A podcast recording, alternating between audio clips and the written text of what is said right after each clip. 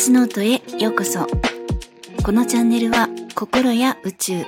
喜びにあふれた人生にするためのヒントをお届けしています。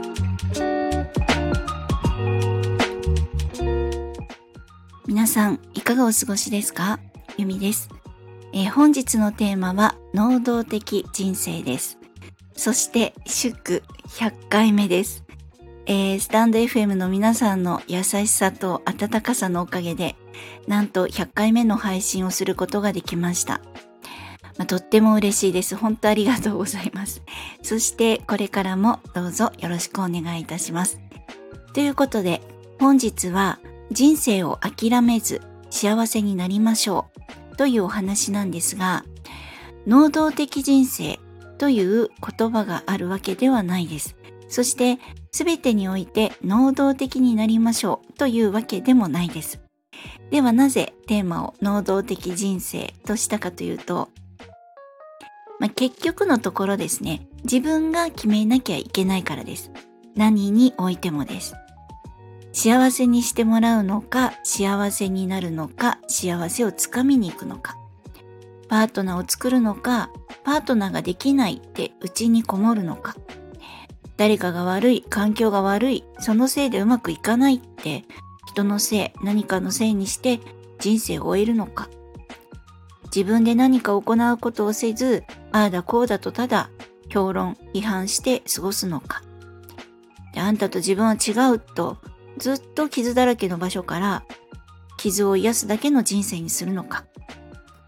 というですね、とっても辛辣なことを言っていますが、本当に自分の思いでしかこの辛い場所から抜け出て抜き出てそして浮上していくことってあの抜け出すことって難しいんですね。の至れり尽くせりの親とかパートナーがいればその限りではないと思うんですね。でもそのような親だったらそもそもこの痛みの中で人生の大半を過ごすことはなかったでしょうって思うんですね。なので、自分自身が自分に対して本気のコミットをしないといけないです。で、そして今日はなぜこのような話をしてるかというと、今提供している公認学もそうなんですけれども、世の中には幸せになるための学びって本当にたくさんあるんですね。本当に行く通りもあるんですけれども、なんか心理学でもどれほどあるでしょうか？多分知らないものもたくさんあるんだと思います。そしてそれぞれにやはりノウハウっていうかやり方考え方があってまるで医学会のように先生だとしてもですね自分が学んだ学問のこと専門的なことしかわからないっていうことが発生します。例えば、えっ、ー、と、小児科の先生が外科ができなかったりとか、まあ、内科の先生が、え、ー、と、目の病気のことは知らないとかですね。そんな感じです。外科の先生は婦人科のこと全くわからないです。本当にわからないんですよ。私、あの、いろんな病院行きますけど、専門外のことは、あの、全くわかんないですね。本当に聞くだけ無駄って感じなんです。ま、そういうことが、あの、心理学の世界でも発生してます。あ、例えばちょっと、えっ、ー、と、まあ、名前がわかるもの、えー、いくつかなんですが、発達心理学とか、交流分析とか、認知行動療法、NLP とか、あと昨日お届けしたセルフコンパッションとかですね。本当にたくさんたくさんありますし、いろんなその心理学の学びを得た方々が先生としてオリジナルのそのいろいろな学びをえー、と、また新たに作って提供されているということもありますし、本当にたくさんあります。で、そして本当に心の仕組みって複雑で、でも、こんなにたくさんの楽になる方法、幸せになる方法があって、そしてある意味、こう、選び放題なんですね。で、なかなか自分一人で、そして自分のやり方で幸せになるのに時間がかかっている人は、このたくさんの学びの中から自分に合う方法をチョイスして、そして、まあ、できれば早めに、そして少しでも若い時に、あの、もっと活動的に幸せに楽しく暮らせるようになる、なれるといいなって思ってるんですね。で、30歳の時、40歳の時に、本当に幸せになるのと、まあ、還暦を迎える頃に幸せになるのとじゃあ、あの、結構違ってくるんですよね、本当に。特に女性は。あのまあ、本当に女性は特に体に顕著に出てきますね。その、あの、婦人科的なところもそうですし、あとは、あの、男性よりも女性の方がやっぱりこう、なんて言うんですか、こう見た目も含めて自分の体の衰えに対して、えっ、と、ハートブレイクすることが多いと思うんです。私は、あの、本当にこの心理学とかを知るの20代の時とか30代の時とかだったら、もっともっと早く、もっと美しい時にもっと幸せでのびのびと過ごせていたんではないだろうかって、あの、ちょっと後悔しても仕方がない後悔をしてしまうんですが、まあ、少しでも綺麗な時にウェディングドレス着たいなとか、なんか幸せになって素敵なパートナーと美しい海外のリゾートに行った時に露出多めな水着とかで楽しくバカンス過ごしたらいいなとか、まあ、こういう願望があのあったり私はするんですけれども、まあ、これはあの万人に共通ではないですけれどもやっぱり何にしても早めがいいなって思うんですね。で、私からすると、ちょっともう遅い感っていうのも否めないんですけれども、まあそういうことでですね、あの、ぐずぐずしてる暇はあんまりないんですね。ちゃんと早く進めるのが一番いいです。では、こんなにたくさんある方法の中から、どうやって自分に合うノウハウをチョイスしていけばいいかなんですけれども、あの、実は私今日公認学の勉強会だったんですね。で、その時に、あの、セッションの練習も行って、で、他の先生にセッションしていただいたんですね。こう、ちょっとお得な勉強会だったんですけれども。そのセッションの時に、あの、私を、えセッションしてもらった時にですね、私が歩んでる道が凸凹道かもしれないけれど、その歩みの工程でいろんな経験とか役に立つ大切なことを少しずつ見つけて少しずつ取り入れていってでそれがあのいつか皆さんの役に立つっていうなんかそういうビジョンが見えますよって言っていただけたんですね。でそれが本当にあの昨日ですねそのセルフコンパッションの、まあ、話をしながら私がこう感じていたことと一致していて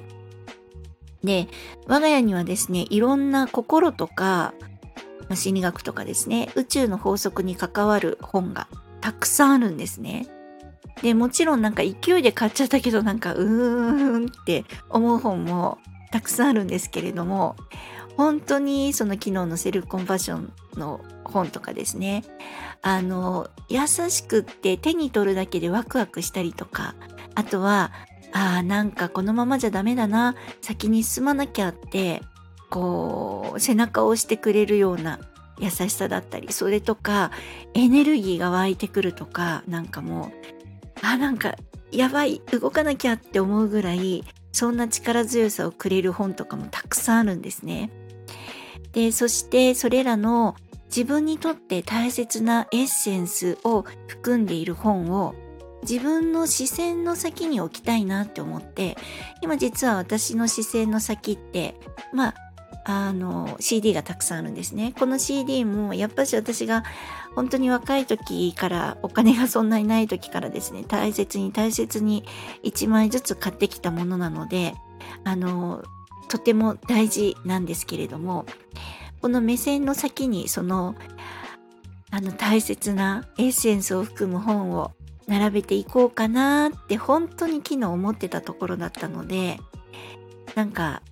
あのそういうやっぱりまあ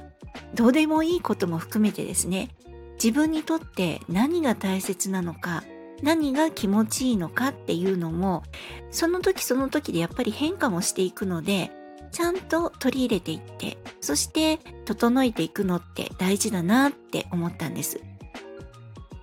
そして心軽やかにして、まあ、宇宙の法則で願いを叶えるのに必要なのっていろんな学びがあるんですけど、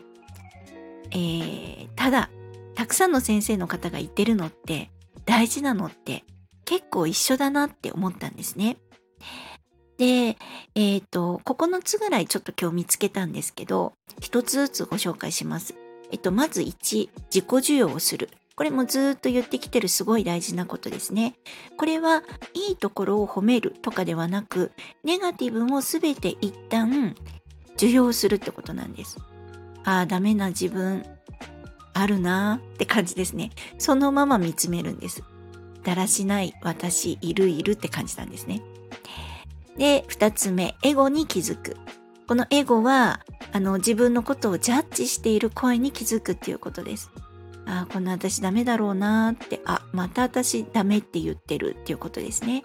このダメ出ししている声に気づく。このエゴですので、これに気づくということ。あと三つ目が、自分と、まず私ですね。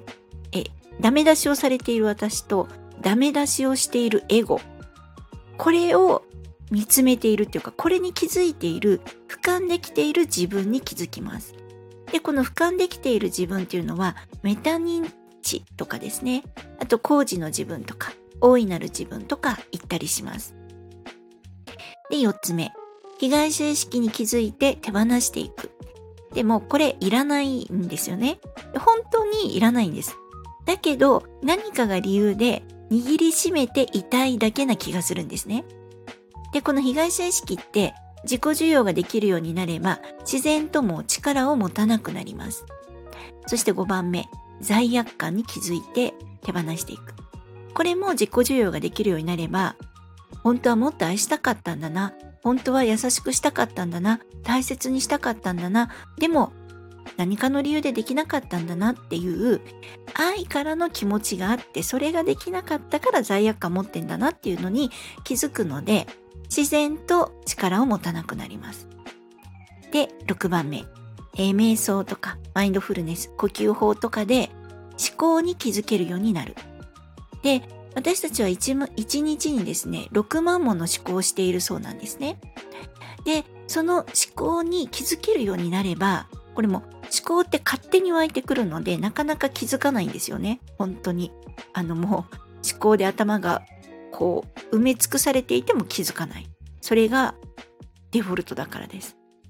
なので、この思考に気づけるようになれば、エゴの声とか、ネガティブな自己否定の声にも瞬時に気づけるようになっていきます。そして思考と本当の自分は違うものなんだっていうことが分かってきます。違うんですよ。思考っていうのは思考です。過去の、ただの過去のデータです。で、本当の自分っていうのは思考じゃないんですね。で、7番目、感謝する。でこれはとにかく感謝ポイントを見つけてたくさん感謝していきます。これはあの外のものとかですねそれだけ外のもの外の人だけではなく自分自身に対しても感謝します。例えば大好きな友達がいればその友達と出会った自分に感謝です。でパートナーも会社も車も今大好きなものが手に入っていればそれを手に入れることができた出会えたというその行動をした自分に対して感謝します。で8個目。今ある豊かさに気づくですね。であのもっともっと億万長者になりたいとかもっと稼ぎたいもっとお金が欲しい。あのそんな会社もう自分で会社作りたいとかマンションが欲しいとかなんか物質的な欲もたくさんあるかもしれないですけど今手元にあるものを一つ一つ見ていってください。本当豊かですから。そしてそれらにも感謝します。例えば2024年のカレンダーとか手に入れられてる方多いと思うんですよね。もらったりとか買ったりとか。あとは何年も前から使ってる腕時計もお財布もパソコンもスマートフォンもテレビもお箸も電子レンジもスニーカーも革靴も、それらをちゃんと用意できた自分とそれを購入できたお金ですね。そして生活をするのに困ってない家、お布団、蛇口をひねれば出てくる水。これらほんとたくさん今ある豊かさに感謝します。で、えー、9つ目ですね。そして許しです。で、このいろんなことを許していけるようになれるといいなって本当に思ってるんですね。で、あの、許せないって思っている自分も許すって感じです。そんな自分もいるいるって許していくんですね。そして豊かさを受け取ること。幸せになるのも、それも許していくって感じなんです。なんか、あの、幸せになってはいけないとか、なんか豊かさを受け取れないとか思っている人も中にいるので、それもどんどんどんどん許していくんですね。で、罪悪感があると、この豊かさを受け取るとか幸せになるのを許せなかったりするって言われています。なので、まあ、罪悪感も合わせて、いろんなことを許していくということです。まあ、他にもいろいろあって忘れていることもあるかもしれないんですけれども、大まかな大切なところって、まあ、こんな感じかなって思います。で、自分に感謝する、自分自身に感謝するって忘れがちなんですが、勝手に動いてくれてる心臓とかですね、精密に本当に命という営みを続けている自分にたくさん感謝なんですね。で、今挙げたこの9つの項目、どれも小難しい内容ではないと思うんですね。ただ、全部意識して全部できるようになるっていうのにはやっぱり毎回毎回、ああ、そうだったって気づいていくことが大事ですし、魔法はないので日々努力なんですね。でも、どれも項目一つ一つは優しいなってあったかいんだなって思います。ただ、本来の自分に帰るだけなんです。本来の本当の自分に帰るだけ。それって優しくて安心な世界じゃないですか？なんか私は素敵な世界だなって思ってます。そしてみんながそんな状態であればいいなって思ってて私が見たい世界はそんな世界なんです。で、今日は100回記念、えー、幸せになろうというお話をお届けしました。今までの配信や今回のお話でわからないところがありましたら、ぜひコメントやレターいただけると嬉しいです。そして、いいねやフォローもしてくださるととっても嬉しいです。本日も最後までお聴きくださり、本当にありがとうございました。皆様、ぜひ良いお時間をお過ごしください。